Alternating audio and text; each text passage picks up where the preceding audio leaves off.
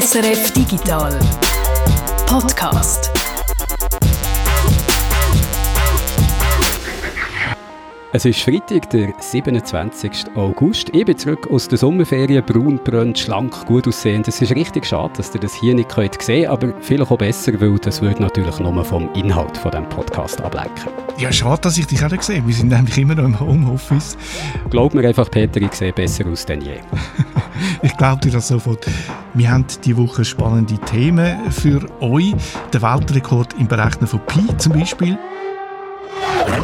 In Chur hat man den aufgestellt. Ich erzähle euch, was so ein Rekord äh, bedeutet und was er auch nicht bedeutet. Ein Haufen Zahlen rundherum, was es da braucht, um so einen äh, Rekord aufzustellen. Pi, das ist doch irgendwie 3,1415925 3, 5, 8, 9 und dann, oh nein, bin ich nicht mehr sicher, 7 vielleicht oder so, sorry. Ich habe es nicht auswendig im Kopf, ich habe das jetzt auswendig aufgesehen und nicht einfach abgelesen, Peter. Du kannst es ja nicht sehen, darum sage ich dir das.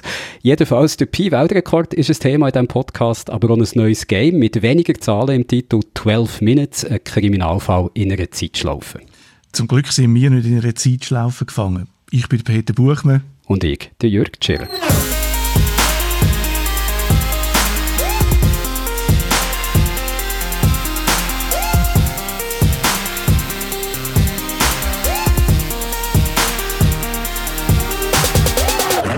Olympia ist vorbei, das heisst aber nicht, dass keine Rekorde mehr gebrochen werden, weil die Schweiz hat schon wieder einen neuen Weltmeister in einer Disziplin, die allerdings noch nicht olympisch ist, nämlich in der Berechnung von Pi.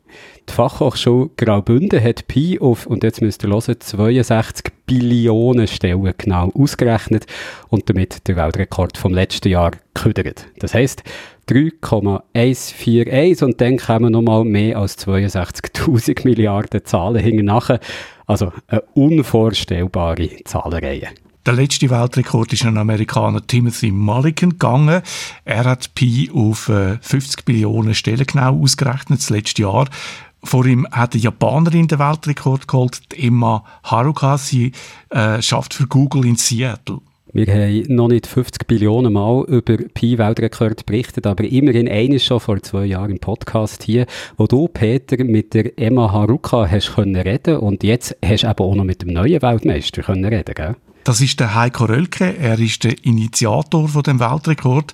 Er ist Professor für Datenwissenschaften an der Fachhochschule Graubünden. Und ich habe geredet mit dem Thomas Keller. Er ist Systemadministrator und Projektleiter am Davis oder am Davis. Das ist das Zentrum für Datenanalyse, Visualisationen und Simulationen vom Kanton Graubünden, wo auch die Fachhochschule Graubünden mit dabei ist.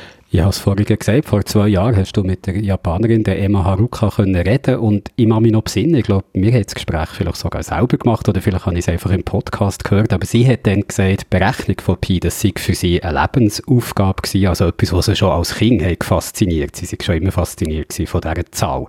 Was ist denn aber die Motivation für die Fachhochschule Graubünden hinter diesem Weltrekordversuch oder dem gelungenen Weltrekord? Also, was man zuerst kann sagen, was es nicht ist, niemand braucht Pi auf 62.000 Milliarden Stellen genau.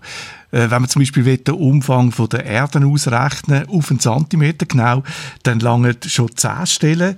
Mit 32 Stellen könnte man den Umfang von der Milchstraße auf ein Wasserstoffatom genau ausrechnen.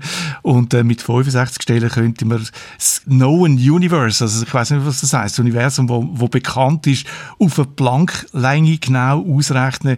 Plancklängenmaß, das ist wieder ein unvorstellbar kleiner Bruchteil von einem Atom. Also also Pi auf 65 Stellen genau, auch das braucht niemand. Also ich kann es ja gut verstehen, wenn man wirklich etwas auf die Spitze treiben etwas so genau wie möglich machen, nur weil man es einfach kann. Aber äh, einen praktischen Nutzen hat es in dem Fall nicht, die Zahl so unendlich lang auszurechnen, oder? Es hat nicht einen direkten Nutzen, es hat aber durchaus einen Sinn. Die Berechnung von Pi ist ein Stresstest für das Computersystem. Auch für die Fachhochschule Graubünden ist es um einen Systemtest gegangen, sagt Heiko Rölke. Wir sind neues Zentrum, was in der Fachhochschule eingerichtet wurde und wir bauen auch unseren Gerätepark noch auf mit äh, neuen Rechnern. Wir haben dabei festgestellt, dass wir ein Defizit hatten bei Rechnern, die äh, sehr hohe Datenmengen sehr schnell äh, verarbeiten konnten und das haben wir behoben mit einem neuen Gerät, was dieses Jahr beschafft wurde und um uns mit dem Gerät vertraut zu machen, um das Gerät optimal einzurichten, ähm, haben wir eine Aufgabe gesucht, äh, wo halt große Datenmengen bewegt werden müssen. Und äh, dabei ist die Idee entstanden, warum nicht da sozusagen nicht nur testen, sondern auch in den Wettbewerb treten und halt öffentlich zeigen, dass wir äh, in der Lage sind, ähm, da international mitzuhalten und das wirklich äh, unser, unser Geschäft beherrschen. Und ähm, so sind wir auf die Idee gekommen, äh, es zu versuchen, einen Weltrekord aufzustellen für die Pi-Berechnung. Was haben Sie denn genau getestet? Für die Berechnung von Pi muss das System möglichst schnell können rechnen, das ist selbstverständlich. Es braucht aber vor allem auch unglaublich viel Speicher. Das System jetzt hat 1 Terabyte Arbeitsspeicher, das langt aber nicht, sagt Thomas Keller. Noch besser wäre eigentlich, wenn man mehr RAM hätte, mehr Arbeitsspeicher. Es wird sehr, sehr, sehr teuer. Und darum haben wir auf die Harddisks äh, gesetzt. Weil der Arbeitsspeicher zu teuer ist, äh, lagert man das äh, auf die Festplatten aus, über ein sogenanntes Swapping. Das System muss darum können riesige Datenmengen umschaufeln. Diese Speicher müssen sehr schnell angeschlossen werden. Also man hat üblicherweise ja vielleicht eine SSD in seinem äh, PC, äh, die auch normaler für normale Anwendungen vollkommen ausreichend ist. Äh, für diese Anwendung hier wären SSDs viel zu teuer, weil ähm, die Speicher Mengen pro SSD ja begrenzt sind. Also man muss auf rotierende Festplatten ausweichen, äh, die eine höhere Speichermenge äh, fassen können.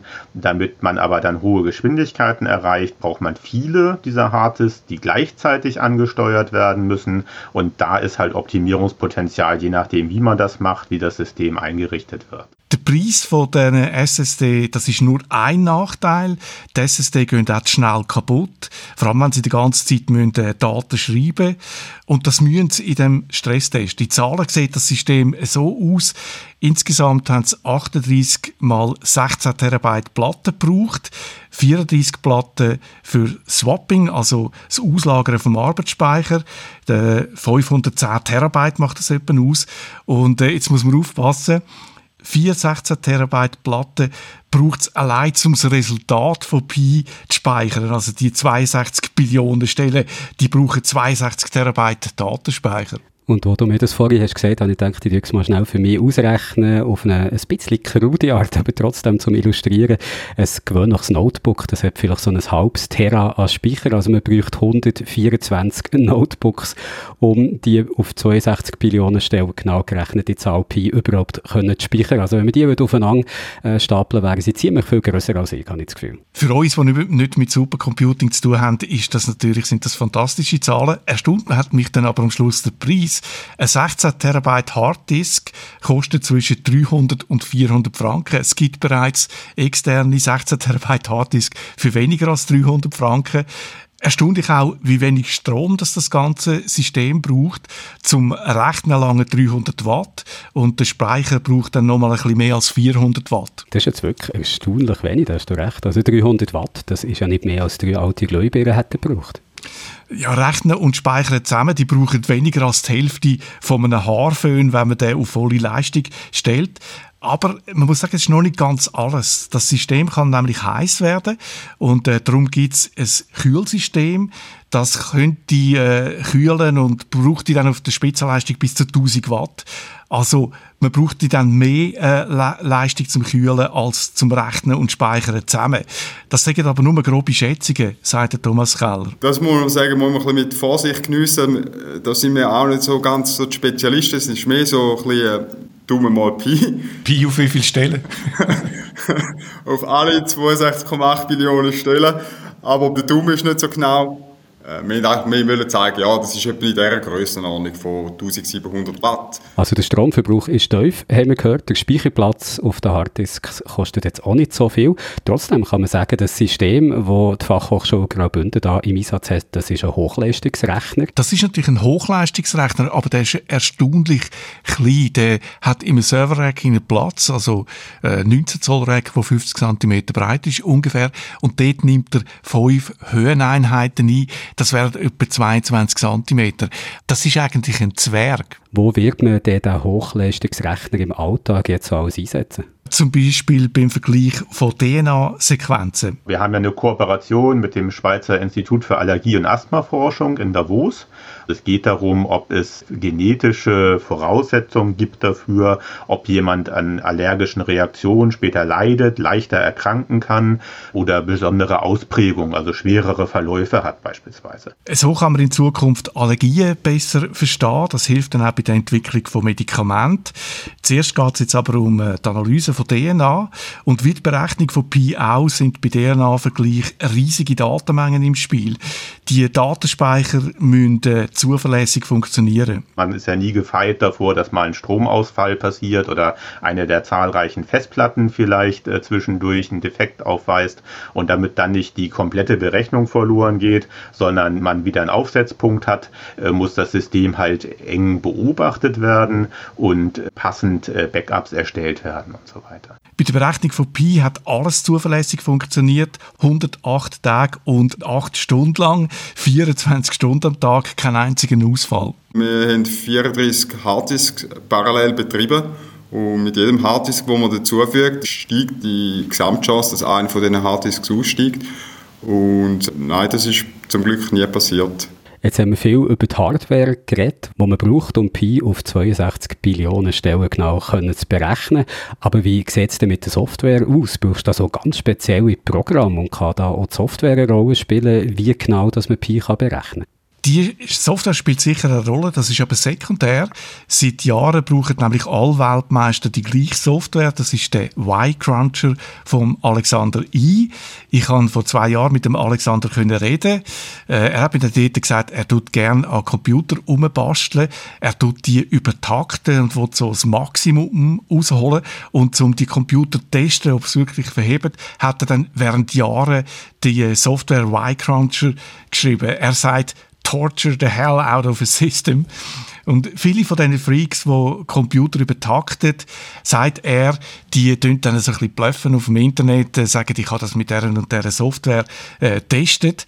Aber die kommen dann auf die Welt, wenn sie dann ihr System endlich einmal mit seinem Y-Cruncher testen. A lot of people online like test their overclocks on all this publicly available software, some of it commercial, some of it not, and say, hey, my overclock is stable. And then someone tells them, run YCruncher on it, and it immediately blows up. My software has demonstrated that their hardware is not as stable as they think it is, and that they should probably recheck it. Also der Alexander Yi ist stolz darauf, dass man dank seiner Software eigentlich schlecht konfigurierte Computer kann entlarven kann. Ja, er ist auch zu Recht stolz, weil was er da an Arbeit reingesteckt hat, das ist wirklich unglaublich. Die Berechnung von Pi ist äh, komplex, eben wenn man das will, äh, handeln in diesen Grössenordnungen. Und da hat er wirklich unglaubliches Know-how aufgebaut in seiner Freizeit neben äh, übrigens, der Y-Cruncher, der kann jeder und jede abladen. Der läuft auf Windows und auf Linux. Man kann seinen Computer testen, schauen, wie lange das er braucht äh, für die Berechnung von Pi. Ich habe das äh, vor zwei Jahren gemacht mit meinem Notebook, wo noch wesentlich älter ist als zwei Jahre. Und äh, geschaut, wie, wie schnell das der rechnet. Und äh, es gibt eine, ich habe eine gewisse Genugtuung gehabt. Ich habe dann gesehen, dass mein alter, billiger Notebook immer noch viel schneller ist als ein Supercomputer aus äh, den 80er Jahren, aus Mitte 80er Jahre. Äh, dort hat ein Cray 2 äh, Pi auf 30 Millionen Stellen genau berechnet und der Cray 2 hat dort 32 Millionen gekostet. Äh, mein altes Notebook hat 30 äh, Sekunden gebraucht für das gleiche Resultat.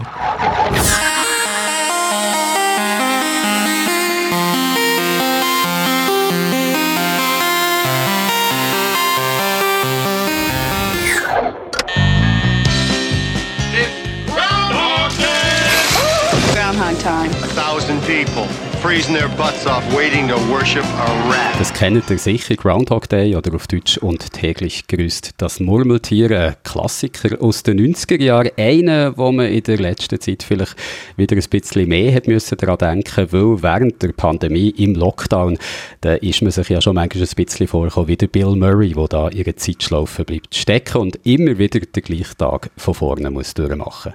Genau die gleiche Ausgangslage, das ist jetzt Szenario von einem neuen Game, aber es ist nicht der ganze Tag, was sich dort wiederholt, sondern es sind nur zwölf Minuten. Darum heisst das Game auch 12 Minutes. Guido, du hast es gespielt und zwar für länger als nur zwölf Minuten. Um was geht es eigentlich in 12 Minutes?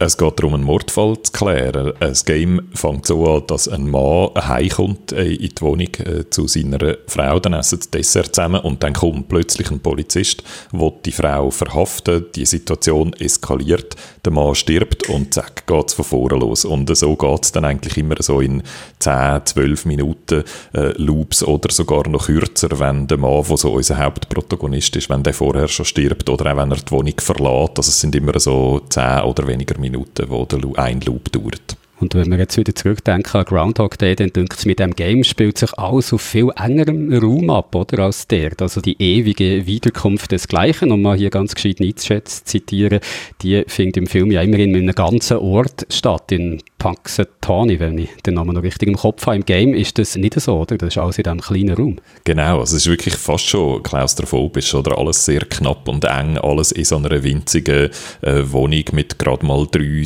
verschiedenen Zimmern, äh, so ein Wohnzimmer, Küche, äh, ein Badzimmer und ein Schlafzimmer. Und wir schauen so von oben drauf auf das und auch zeitlich, oder ist der Loop sehr kurz, eben nicht einen ganzen Tag wie beim Bill Murray, sondern wirklich eben nur so die 10 Minuten ungrad. Und äh, darum hat unser Protagonist oder generell das Game auch keine Zeit für jetzt so die grossen Fragen vom Leben, wo der Film ja so ein bisschen äh, behandelt, sondern es geht ums Überleben in dem Game. Es geht eigentlich wirklich darum, in jedem Durchgang äh, Zeug auszuprobieren, durch das neue Sachen zu lernen, die dir dann erlauben, einerseits herauszufinden, was eigentlich wirklich passiert ist und andererseits das irgendwann mal zu einem guten Ausgang von dieser Geschichte äh, zu führen, also dass es überlebst am Schluss. Also eigentlich eine sehr schöne, ungewöhnliche Prämisse für ein Game. Etwas, was man eben, wie gesagt, eher aus Filmen kennt. Also Groundhog Day ist ja nicht der einzige, der so mit Zeitschlaufen spielt, wo Leute drin gefangen sind. Was ist es denn? Ein Game eher für Leute, die solche Filme gerne haben oder doch etwas für Gamer? Ich glaube, es spricht durchaus auch ein Filmpublikum an. Ich glaube, das ist sogar das Zielpublikum. Das wird noch unterstrichen durch das, dass die Stimmen von diesen drei Leuten im Game von sehr, sehr bekannten Schauspielerinnen äh, gesprochen werden der James McAvoy spielt den Matt, Daisy Ridley spielt seine Frau und der Willem Dafoe spielt den Polizist, der kommt. Also wirklich alles richtig grosse Namen. Als Gamer, finde ich, ist es zum Teil ein bisschen holpriges Game, also so wie die Figuren sich bewegen, äh, wie manchmal Dialoge sich plötzlich überlagern, wenn du etwas machst, was das Game nicht damit gerechnet hat. Ähm, das, da merkt man einfach, dass es ein Game ist, das von einer einzelnen Person gemacht worden ist, mehr oder weniger. Luis Antonio heißt der. Und weil es ja so ein Loop ist, so ein ewiger, ähm, kann sich es manchmal auch so ein bisschen repetitiv anfühlen, oder? Und ist manchmal auch frustrierend, wenn du gerade keine Idee hast, was du noch könntest machen, um wieder irgendwie weiterzukommen, wenn man so ein bisschen stecken bleibt. Das gehört aber, glaube ich, so ein bisschen zu der Dramaturgie dazu. Was mir aber wirklich gut gefallen hat, ist einfach so das Reduzierte. Das ist reduziert, reduziert, reduziert. Drei Figuren, nicht mehr. Drei Zimmer, nicht mehr. Ganz kurze Zeit für einen Durchgang äh, von einer Schlaufe. Und dann zu schauen, wie sich aus diesen ganz wenigen Zutaten dann eben doch eigentlich recht viel entwickelt, das finde ich spannend an dem Game. 12 Minutes heisst das Game, gibt es für PC und die Xbox und eben zuschauen, wie sich aus äh, ganz wenig Zutaten viel kann entwickeln kann. Das kann man auch bei uns in unserem Let's Play-Video vom letzten Montag sehen, auf unserem YouTube-Kanal SRF Digital. Guido, du hast das Game da gespielt und dir kann man, wie gesagt, dabei zuschauen. Und auch nächsten Montag wird es wieder ein Let's Play geben bei uns. Guido, verrat doch schon mal welches. Die Martina ist dran und spielt Psychonauts 2 und das äh, ist wahrscheinlich eines der grösseren Games äh, vom, vom Jahr. Es gibt jetzt schon Leute, die so begeistert sind, dass sie sagen, Game vom Jahr, das beste Game vom Jahr. Psychonauts, das erste kommt von Double Fine Games, von Tim Schafer. Das ist einer, der ursprünglich mal bei Secret of Monkey Island mitgeschafft hat. Also das, äh, da erinnern sich so die älteren Gamerinnen und Gamer unter uns noch mit äh, viel, viel äh, Nostalgie äh, gut dran und Psychonauts ist so ein Klassiker von der Videogame-Geschichte und darum ist auch, als Psychonauts 2 angekündigt worden ist, sie haben eine Crowdfunding-Kampagne gemacht, die sehr erfolgreich war, eine der erfolgreichsten überhaupt. Also da ist äh, viele Erwartungen auf dem Game und darum bin ich gespannt, äh, wie es der Martina dann gefällt. Psychonauts 2 heisst also unser Game-Tipp von der nächsten Woche und das Let's Play dazu, das seht ihr wie immer am Montag ab 8 auf unserem YouTube-Kanal SRF digital. Und der könnt ihr auch noch etwas anderes sehen, unser wöchentliches Geek-Sofa, wo wir immer am Mittwoch ab der 1 live streamen auf YouTube. Und diese Woche ist es dort vor allem um Games gegangen, weil es ist mal wieder Gamescom. Guido, kannst du ein bisschen sagen, was ihr da alles besprochen habt? Gamescom ist ja die grösste Games-Messe von Europa. In den letzten Jahren, noch vor der Pandemie, sind dort über 300'000 äh, Leute angepilgert über so ein verlängertes Wochenende. Äh, seit der Pandemie ist sie ein bisschen anders. Vieles läuft online und äh, es hat so ein bisschen weniger ähm, ja, Knalleffekt, würde ich sagen, wie sonst, wenn sich dort so die ganze europäische Szene versammelt, mehr oder weniger, hat man das Gefühl. Aber wir haben vor allem den Fokus auf äh, Schweizer Games gelegt. Wir haben ein paar schöne schöne äh, Schweizer Games gesehen, die äh, dort präsentiert worden sind. Die sind sozusagen auf der Suche nach äh, Finanzierungsmöglichkeiten. Und über das haben wir äh, geredet und auch sonst, was alles noch angekündigt worden ist. Also die Gamescom in Köln, unser grosses Thema auf dem Geek-Sofa von dieser Woche. Die Guido und Martina haben darüber geredet und schauen könnt ihr jetzt schon in unserem YouTube-Kanal SRF Digital. Und Guido, bleib doch gerade noch schnell hier. Wir haben nämlich noch ein Feedback bekommen, wo du sicher etwas dazu kannst sagen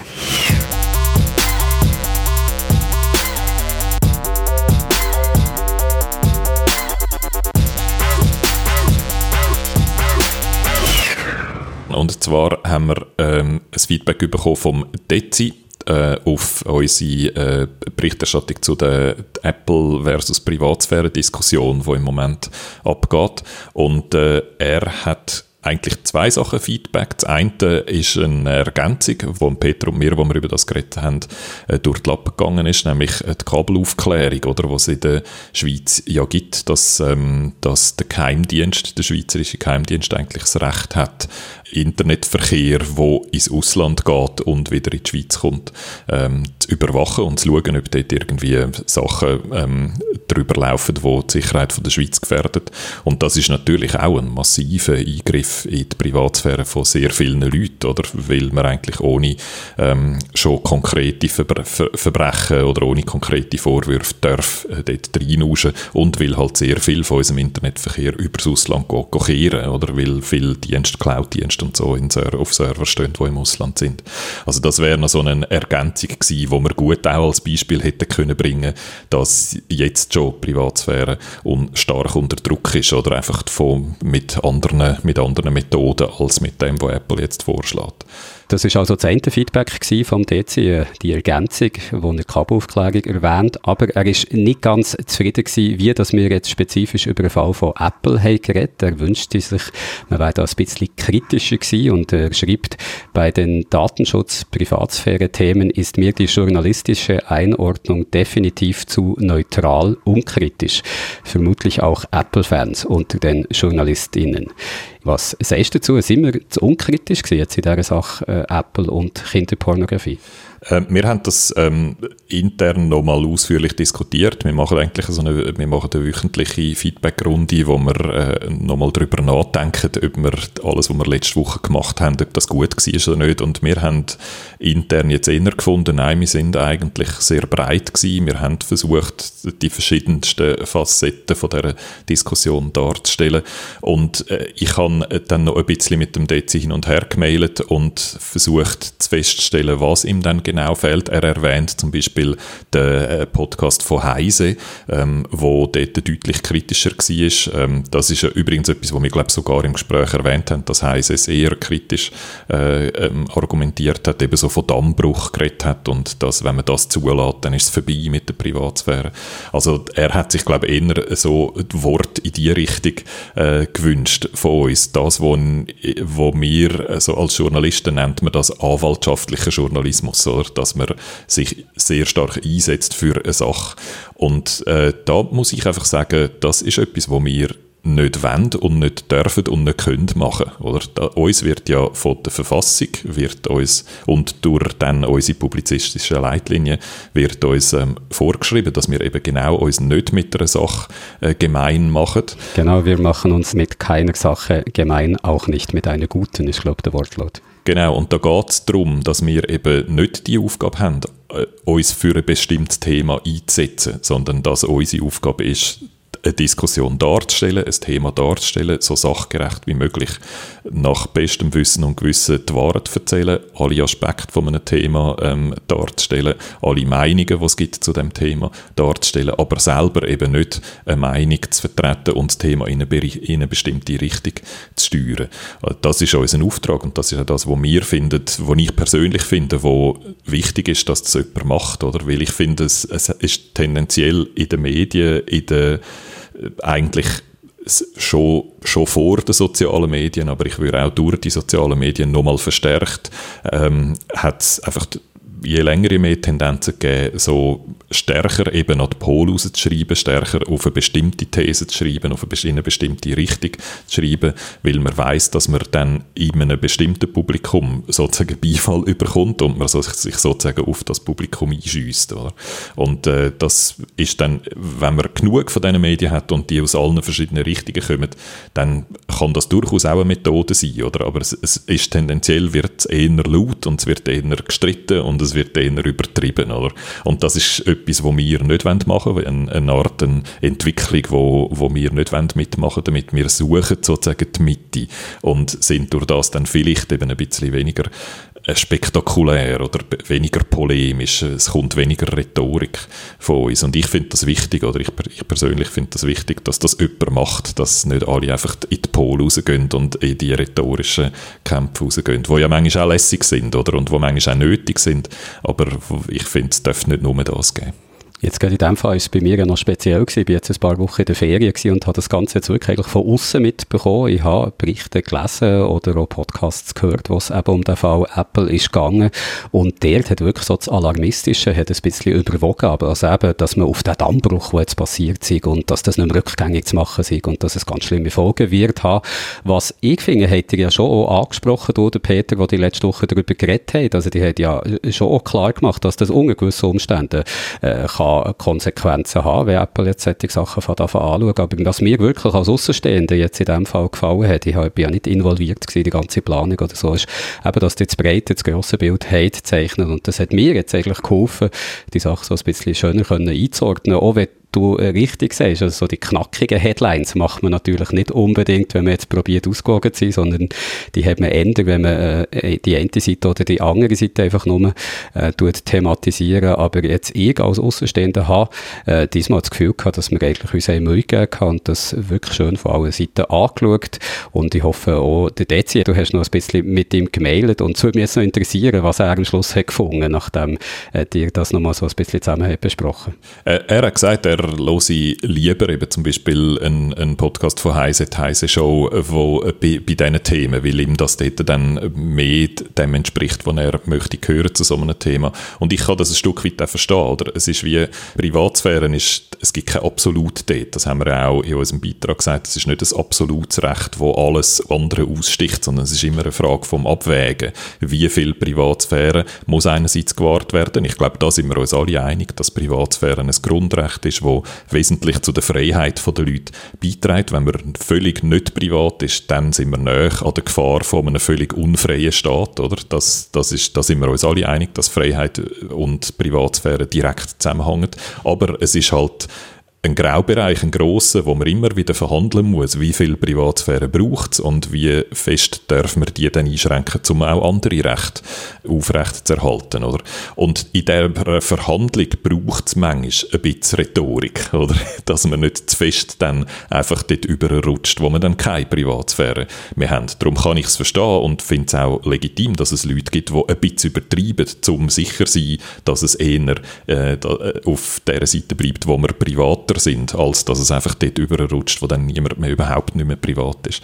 Aber das ist, wie gesagt, das ist etwas, wo wir nicht wollen machen. Wir wollen nicht übertriebene Rhetorik machen, um eine bestimmte Sache zu fördern, sondern wir wollen darstellen, was wahr ist in so einer, in so einer äh, Diskussion und was es für Meinungen gibt dazu. Also wie die Diskussion verläuft, nicht selber teilnehmen an der Diskussion. Das ist einfach ein anderer Standpunkt, eine andere Aufgabe. Oder? Und wenn einem das nicht passt, wenn man will, äh, äh Anwalt gesellschaftlichere Aussagen hören, dann gibt es ja einen Haufen andere Angebote, die das, die das auch machen. Wir haben nicht den Anspruch, dass unser Angebot das einzige ist, das ihr hört. Und du hast es ja schon gesagt, das Gescheitste ist wahrscheinlich immer, man orientiert sich breit und äh, bekommt so einen Überblick eigentlich über das ganze Themenfeld, was da für Positionen gibt. Also man sollte es vielleicht nicht sagen in einem Podcast, aber äh, trotzdem, es ist sicher gescheit, wenn ihr nicht nur uns zulässt, sondern eure Informationen auch noch an anderen Orten sammelt. Doch, natürlich, oder? Ich, ich bin froh, wenn ihr auch anderes Zeug hört, nicht nur uns, das wäre ein bisschen langweilig. Und was wir uns darf vorwerfen, ist, wenn wir nicht sachgerecht gewesen sind, oder? Das tut uns dann wirklich weh. Also wenn man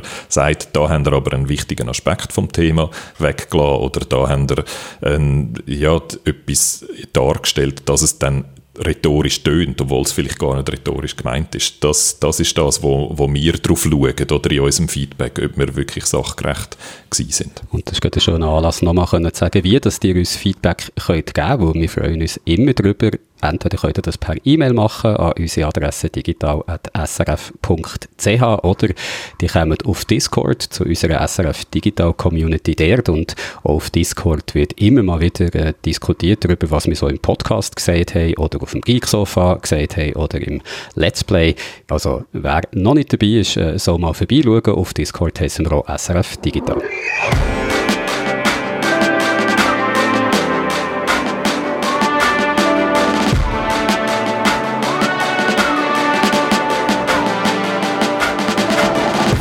Und da sind wir schon wieder am Schluss vom Podcast von dieser Woche. Ein Podcast, wo mir unter anderem hat gelernt, dass wenn man Pi auf 62 Billionen Stellen hinter dem Komma ausrechnet, das nicht unbedingt einen unmittelbaren praktischen Nutzen hat, aber man die Zahl eben trotzdem kann brauchen, zum Beispiel, um zu schauen, ob ein Computer auch gut konfiguriert ist. Und was ich auch noch in Erinnerung wieder behalte, ist, dass du, Peter, ein Notebook besitzt, das, glaube ich, irgendwie 32 Millionen Franken wert ist. Ich habe es nicht mehr so ganz im Kopf. Weil ich das äh, 1986 gehabt hätte. Ah, ja, stimmt. Das ist der Kaviat. Mir ist äh, bei der Recherche zu der Pi-Geschichte wieder mal äh, vor Augen geführt worden, die buddhistische Weisheit, der Weg ist das Ziel. Jetzt schon gedacht, du fragst mich, ob ich mit Ehrenhang klatschen kann, aber das habe ich immer noch nicht geschafft. Vielleicht schaffe ich es ja nächste Woche. Ich hoffe, ihr seid dann auch wieder dabei, wenn es wieder heisst Digital Podcast. Und dann wird es unter anderem um das Recht gehen, technische Geräte selber können zu reparieren und darum, wer das will und was das überhaupt bringt. Bis nächste Woche also. Bleibt gesund und habt noch einen schönen Rest vom Sommer. Ade miteinander.